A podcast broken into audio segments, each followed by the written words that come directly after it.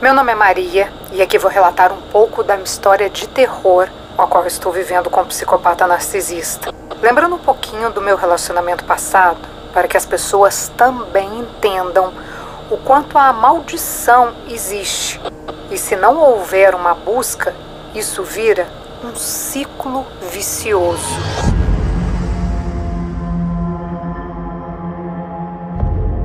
Essa é a primeira frase de um relato que, se estivesse num caderno, certamente daria umas 10 folhas.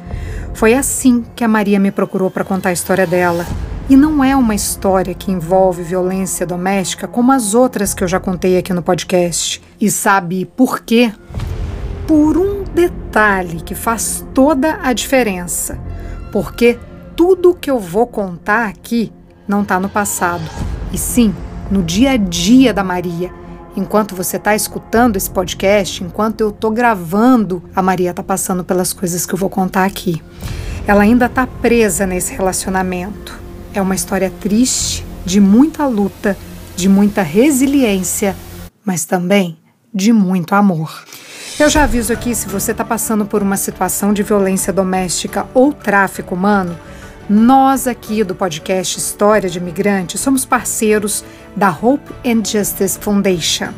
Lá eles falam português, oferecem apoio psicológico, assistência de advogados, encaminhamento para o mercado de trabalho. Eles auxiliam nas questões que envolvem imigração também. E tudo isso de graça. Se preferir, pode mandar uma mensagem privada para o nosso Instagram, arroba História de Imigrante. A gente te encaminha o passo a passo para você conseguir essa ajuda lá na Hope and Justice Foundation.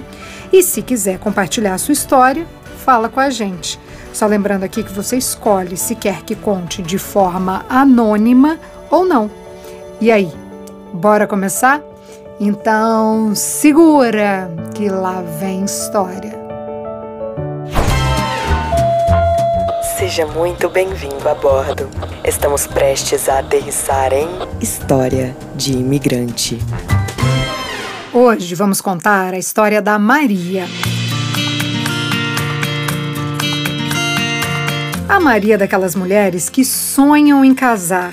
Ela sempre quis uma cerimônia tradicional, aquela coisa de entrar na igreja ao som da marcha nupcial usando o vestido branco longo, com cauda comprida e grinalda na cabeça. Mas isso não aconteceu. Quando a Maria tinha uns 18 anos, ela engravidou de um cara abusivo, mas só foi se dar conta da, que a estupidez daquele homem não era normal quando ela já estava grávida do segundo filho. Dessa vez, ela ia ter uma menina. Anos depois de conviver com esse companheiro violento, de ser humilhada e até de apanhar, a Maria se separou. A Maria me disse que ela é de família bem pobre da Baixada Fluminense, no Rio de Janeiro. Ela nunca passou necessidade de comida, mas também nunca teve de sobra. Ela sempre trabalhou com faxina e tem o maior orgulho de dizer que é muito batalhadora, que começou a trabalhar com 11 anos e até casa ela comprou com o dinheiro dela. Ela me disse que a casa que ela comprou era dos sonhos tinha laje, varanda e uma cozinha bem grande. Eu contei essa parte aqui da vida da Maria para a gente conseguir entender, ou pelo menos tentar entender o que, que vai acontecer na vida dela daqui para frente. Então, resumindo, a Maria tem dois filhos de um relacionamento abusivo, se separou, sempre batalhou e, graças à faxina, ela conseguiu comprar a casa dos sonhos onde morava com os filhos no subúrbio do Rio de Janeiro. Em 2016, a Maria estava com 37 anos e ainda tinha aquele sonho de menina de casar.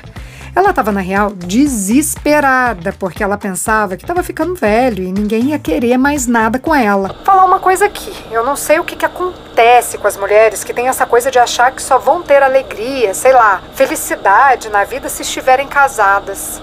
Gente, felicidade é se cuidar, ter tempo para si mesma, poder correr atrás das coisas que a gente gosta, sem ter ninguém para controlar a nossa vida. Se achar alguém legal, que te ama, te respeita, que torce por você, aí beleza, aí é.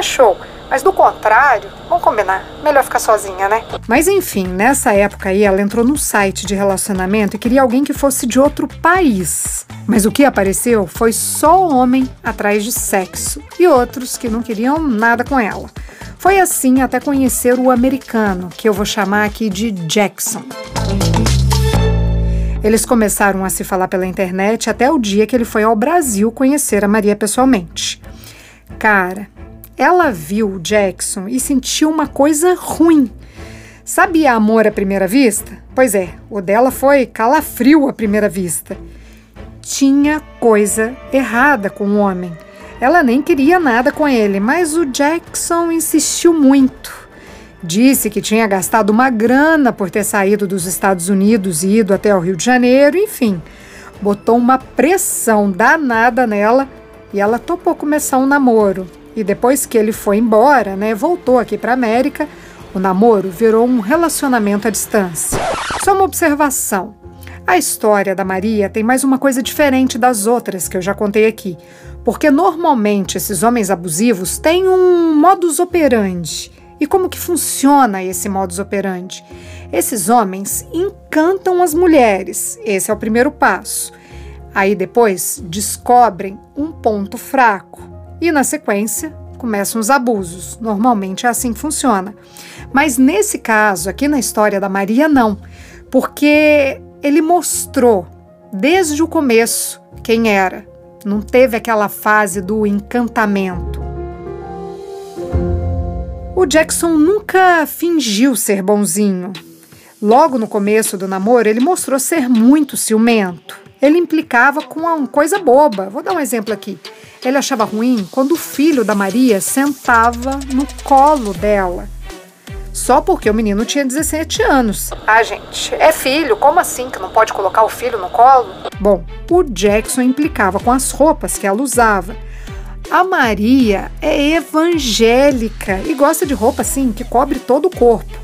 Mas ele queria roupas sempre mais largas, que ela usasse roupas mais compridas. Ele não gostava que ela passasse batom e nem deixasse o cabelo solto. E mais, quando ela saía de casa, ela tinha que ligar para ele antes, fazer uma chamada de vídeo para ele aprovar se ela podia ou não sair daquele jeito, com aquela roupa, com aquele rosto, cabelo, etc. Isso porque ela estava no Brasil e ele nos Estados Unidos.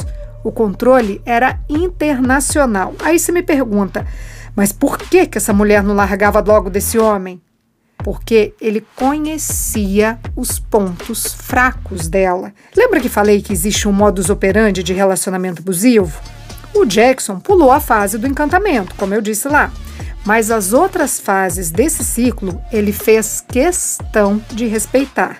Então, o próximo passo seria conhecer os pontos fracos. Nesse caso, ele dizia para Maria que ele queria casar. Ele disse isso desde o primeiro dia que eles se viram. O Jackson dizia que eles eram almas gêmeas.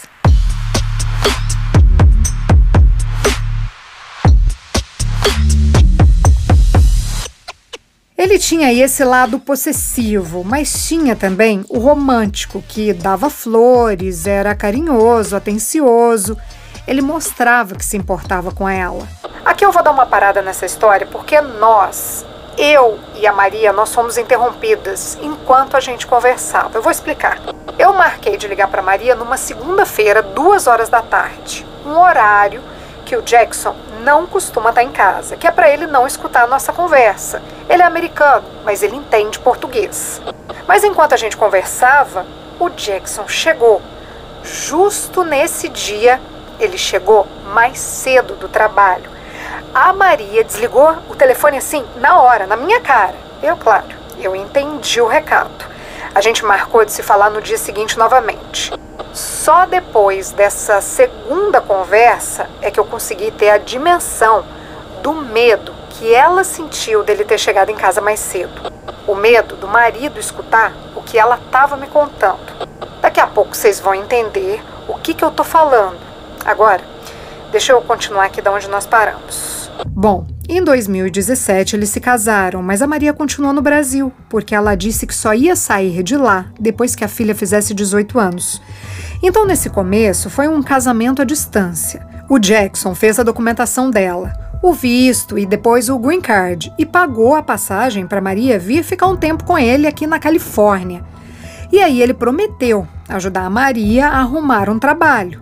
Então, Maria partiu Estados Unidos. Mas quando ela chegou pela primeira vez na casa do homem, meu Deus. Se fosse eu no lugar dela, eu ia achar que ele casou comigo para ser a faxineira dele. A casa tava podre. Ele mora numa casa grande, sei lá, quatro quartos, dois banheiros. Fazia anos que os vasos sanitários não viam uma bucha. Tinha espirro de nhaca para todo canto. As louças na cozinha era só a gordura, uma nojeira só. E o pior, ah, nem sei o que é pior, mas a casa é cheia de tralha. Ele vai juntando as coisas antigas com bagunça e pó para todo canto. Ai, gente, dá, dá até uma coceira aqui. Não sei como que não dá bicho. Ah, mas dá sim. A Maria me falou que tinha rato na garagem. Eu vou colocar os vídeos que ela fez pra gente lá no nosso Instagram. Vai lá pra vocês terem uma noção da bagunça que ela conta. A Maria era faxineira no Brasil, lembra? Então ela não aguentou ver aquilo e já meteu a mão na massa para limpar tudo. Detalhe, ela não podia jogar nada fora. Gente, nada. Absolutamente nada. Então ela limpou assim, o máximo que ela conseguiu. Mas esse máximo é muito menos do que o que ela queria. Aí ficou morando nessa casa o Jackson, a Maria e o filho dele. Mas em pouco tempo, ele já estava com ciúmes do próprio filho. E uns dias depois que ela chegou, rolou até uma briga. E essa briga foi porque um velho, assim, um senhor de idade na rua, olhou para Maria. Isso porque ela estava usando uma calça mais justinha, dessas leggings. Na real, não foi uma briga porque para ter briga precisam de duas pessoas com opiniões contrárias e do jeito que a Maria me contou, parece que ela fica muito quieta. Ele reclama e ela não fala nada, só obedece. Mas isso aqui foi só o começo. O trabalho que ele tinha prometido nunca apareceu. Daí ela baixou um aplicativo de housekeeper, conseguiu uma vaga de camareira num hotel e foi mostrar para ele, toda feliz que ia, né, que estava procurando um trabalho. Gente, a casa caiu. Ele começou a gritar. Disse que na casa dele, quem manda é ele. Tipo, minha casa, minhas ordens minhas regras. Ele estava furioso e falou que ela não tinha que ter opinião de nada, que era ele quem ia arrumar um trabalho para ela e catou a mala dela, jogou com toda a força em cima da cama e mandou a Maria juntar as coisas dela e ir embora. Ele cuspia fogo. Jackson é preto e a cara dele ficou até vermelha de tanta fúria, de tanta raiva.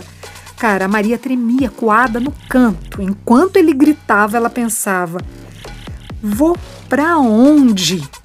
Não falo inglês, não conheço ninguém, não tenho dinheiro para voltar para o Brasil. Daí o que ela fez? Quase sem voz, chorando, ela implorou desculpas e disse que ia obedecer. Mas ali dentro da cabeça dela ela pensava: eu vou conseguir ir embora para o Brasil e não volto nunca mais. E foi isso mesmo que ela fez. Ele pagou a passagem para ela visitar o Brasil e, quando já estava no Rio de Janeiro, a Maria ligou avisando que não ia mais voltar, porque ele era abusivo. Gente, abusivo é pouco para isso, né? Isso é violência psicológica. Mas aí olha o modus operandi dos agressores aqui de volta. O Jackson fez o que todos os abusivos fazem. Falou que se ela voltasse para os Estados Unidos, ela ia poder trabalhar e prometeu também que ia dar um carro zero para ela. O Jackson disse que a vida dele não era nada sem ela. Aí, foi nesse papinho aí de pobre arrependido por oito meses. Isso foi durante a pandemia. Aí vocês lembram que eu falei que ela trabalhava com faxina no Brasil, né? E na pandemia, as faxineiras ficaram sem trabalho. Foi uma coisa bem pesada. Aí as opções da Maria eram ficar no Brasil desempregada e sem grana pra nada, nem para ela e nem para os filhos, ou voltar para os Estados Unidos para um marido abusivo, controlador que se dizia arrependido. Conseguem imaginar o que ela escolheu? Sim. Ela voltou para casa do americano, mas com uma condição. Ela disse que a filha dela ia morar com eles assim que a menina terminasse a faculdade. Nessa época, a filha da Maria estava cursando psicologia. Mas, gente, a Maria não só voltou para casa suja e para esse marido ciumento e descontrolado. Ela voltou para uma realidade muito pior. Para começar, o Jackson deixou ela trabalhar, mas só podia ser de cuidadora de uma senhora. Um trabalho que ele arrumou e que ele negociou o salário. Só que essa senhora era de uma família muito pobre, vira e mexe não pagava a Maria. A Maria até reclamava, mas o Jackson dizia para ela ficar quieta porque ela era imigrante e que se ela perdesse aquele trabalho ia ser pior. Lembra que ele prometeu um carro? Ela perguntou, né, que dia que ele ia comprar. A resposta dele foi: Você acha que eu sou rico? Não. Ele não deu o carro para ela e ainda jogou na cara da Maria que era ele que bancava todas as despesas da casa que ela tinha era que agradecer. A Maria não podia nem sair sozinha de casa. Ele levava e buscava do trabalho. Maquiagem, roupa bonita, cabelo seco, comprinhas, vixi. Esquece, nada disso a Maria podia fazer. Ela até ia ao mercado, mas sempre com ele, e não podia dar nenhum palpite do que comprar. Nem se tivesse morrendo de vontade de pedir alguma coisa ou de comer uma comida diferente. Não, ela não podia.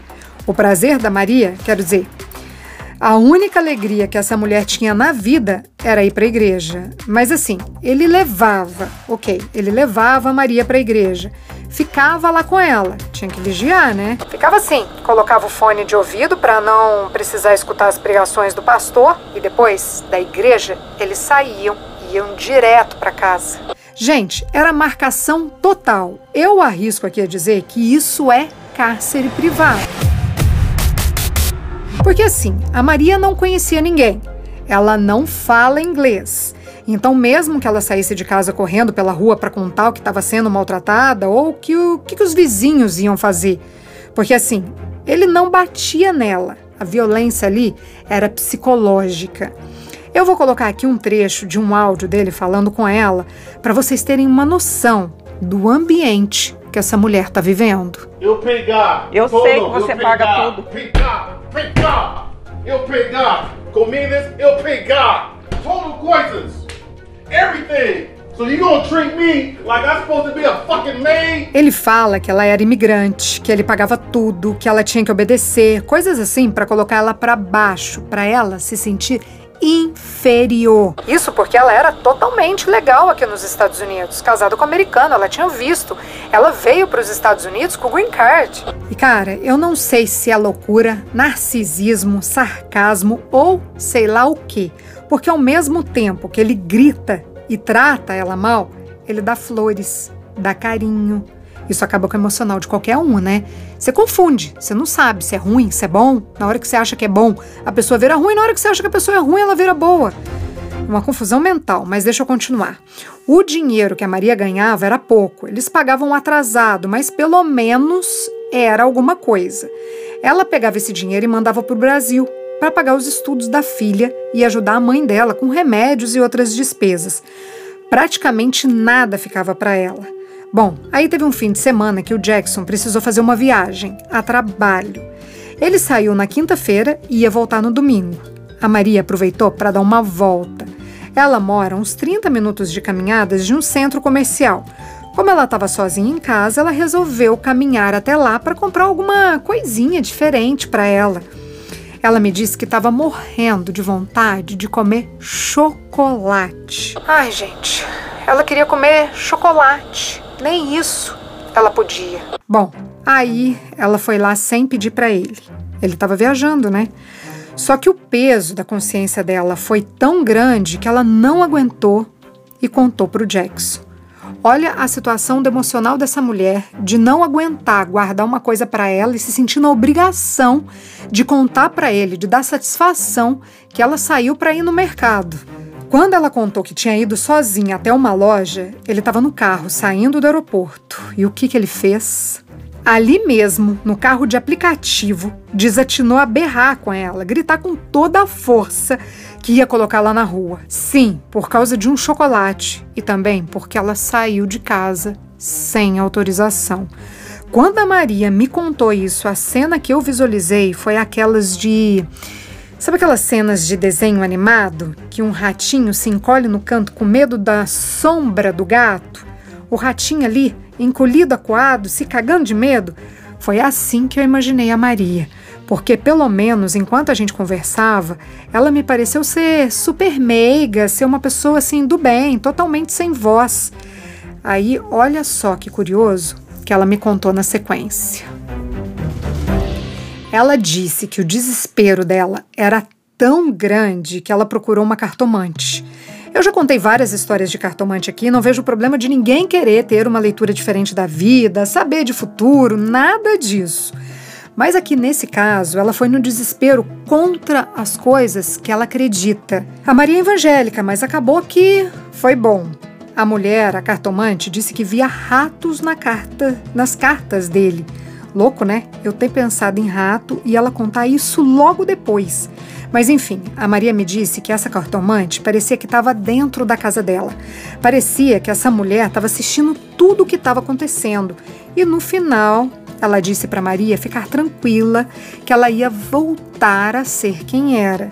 A cartomante disse que a Maria ia conseguir sair daquela situação, que ela via um papel. E era esse papel que ia por fim naquele pesadelo que a Maria estava vivendo. Gente, até aqui eu achei que a Maria estava com aquela síndrome de Estocolmo. Vocês já ouviram falar? Vou explicar aqui rapidinho. Essa síndrome é quando uma pessoa que está na posição de vítima se envolve emocionalmente com o abusador. Esse nome, esse termo, Síndrome de Estocolmo, foi criado depois que uma menina sueca se apaixonou pelo cara que a sequestrou. E isso é bem comum, viu? Vítimas de sequestro se envolverem com sequestradores. Mas hoje os psicólogos estudam esse fenômeno não só nas vítimas de sequestro, mas também em vítimas de relacionamento abusivo, de violência doméstica. Daí, enquanto a Maria me contava a história dela, de anos de abuso, de violência psicológica, de cárcere privado, porque sim, eu acredito que isso seja cárcere privado, a primeira coisa que me veio à mente foi isso ela tá emocionalmente dependente desse cara. Só pode. Essa é a única explicação para ela aguentar tudo isso e não fugir, não bater de frente, sei lá, não fazer alguma coisa. Mas não, eu estava errada. No final da nossa conversa, quando eu perguntei para Maria por que, que ela aguentava tudo aquilo, primeiro ela me disse que não estava mais com trabalho fixo. Ela falou que só fazia um bico aqui, outro ali, por isso ela não tinha dinheiro para fugir. Ela me contou que quando ela estava ganhando lá uma graninha, cuidando da senhorinha, ela não fugiu, porque esse dinheiro era o jeito que ela tinha de pagar a faculdade da filha e ajudar a mãe lá no Brasil. E agora ela ia conseguir trazer a filha para morar com ela. O Jackson tá pagando para a menina tirar o green card. Pelo menos isso, né? Então, por causa aí da filha, ela tá aguentando a situação toda. Então, eu acho que a gente não pode falar em síndrome de Estocolmo porque a Maria não tem sentimento nenhum por esse homem, a não ser medo, né? Ela tá ciente da agressão e só tá esperando o green card da filha. Ela me disse que o green card é o papel que a cartomante falou, o passaporte aí para liberdade dela. Então quer dizer, a Maria tá aguentando tudo isso para dar uma vida melhor para a filha dela. Ah, eu não falei muito do filho da Maria aqui porque ele era mais velho, ele já casou, teve até filho lá no Brasil. A preocupação da Maria sempre foi a menina. Acho que no fundo ela quer dar para a filha o que ela mesma não teve. Estudo, oportunidade de viver num lugar melhor, mais seguro e não ter que fazer faxina para sobreviver. Tem uma coisa nessa história que fica muito de lição para quem está passando por uma situação assim, ou mesmo qualquer outra dificuldade. Quando a Maria entrou em contato comigo, ela me mandou páginas e páginas de relatos, como se fosse um diário. Ela me disse que anota tudo o que acontece para não esquecer. Não, ela não quer ler para ficar remoendo, não. Ela anota tudo porque ela me disse que há tanta violência que ela está esquecendo dos detalhes e que se ela precisar relatar para alguém tudo o que esse homem está fazendo com ela, ela não vai conseguir lembrar. Mas tem outra coisa também. Ela escreve porque ela não tem para quem contar. A filha dela não sabe nada disso. Aliás, ninguém sabe. É, então, esses escritos servem como terapia. Porque é isso, né? Quando a gente fala sobre os nossos problemas para um terapeuta, a gente passa a interpretar e ter novos olhares sobre a realidade que a gente está vivendo, sobre os problemas que a gente está vivenciando. E na escrita acontece a mesma coisa. É como se a gente conseguisse olhar a nossa vida um pouco mais de fora. Então a Maria, sem saber, está fazendo a escrita terapêutica. E isso vale para tudo, viu? Ah, já ia me esquecendo, tem mais uma coisa aqui.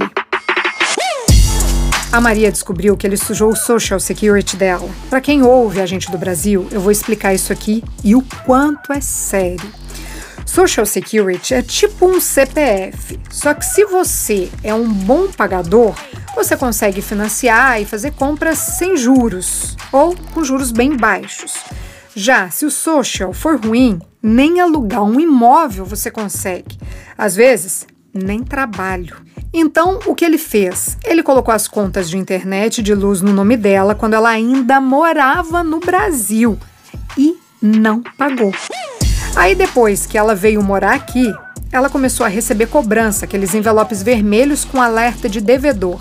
Ela até quis saber o que era aquilo e o que ele fez. O Jackson gritou com ela. Porque ele só grita, né? Bem, ele falou que é americano e que não é moleque, que honra com as contas e tal. A Maria descobriu que tem mais de mil dólares em dívida no nome dela e ameaçou ir na polícia. Porque usar o Social Security de outra pessoa é crime. Só depois dessa ameaça é que o Jackson reconheceu que estava devendo mesmo e que ia pagar. Mas disse que estava devendo porque gasta muito com ela. Tipo, não perde uma oportunidade de colocar a culpa nela, na Maria. E um detalhe aqui: esse homem é professor de música. Eu assustei com essa informação porque, sei lá, pessoal que trabalha com arte me parece mais sensível, mais humano. Ou não, né? Bom, eu, claro, perguntei para Maria se ela queria um dinheiro para fugir disso. Pensei numa vaquinha online, qualquer coisa que pudesse ajudá-la. Mas ela disse que nesse momento ela só precisa de um apoio psicológico. Aí o pessoal da Hope and Justice Foundation já está dando esse respaldo para ela. Inclusive, eles me falaram lá que em situações assim, eles arrecadam doações para ajudar a pessoa a recomeçar e ajudam também a arrumar trabalho.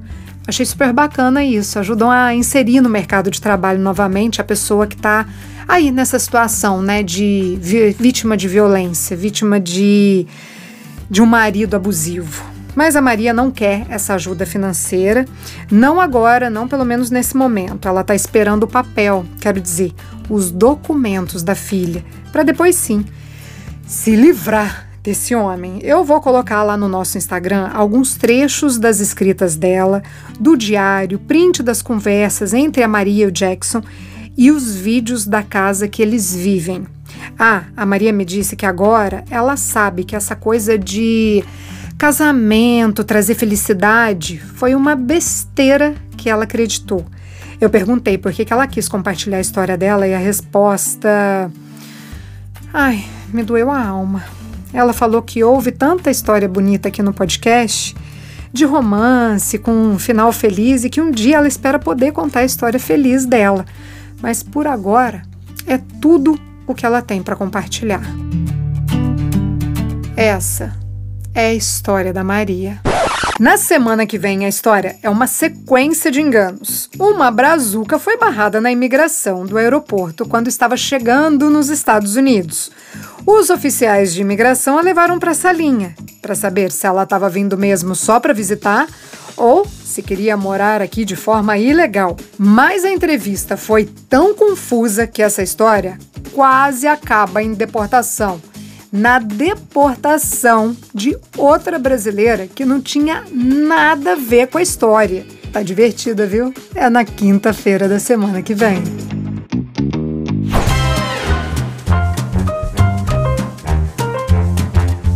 Todas as histórias que contamos aqui são reais, algumas delas são anônimas. Se você tem uma história de imigrante para compartilhar, conta pra gente. Nosso WhatsApp é 650 834 9209. A edição de som é de Tadeu Jardim, a produção, roteiro e apresentação, Priscila Lima. Essa é uma realização Estúdio Fita. Até a próxima história.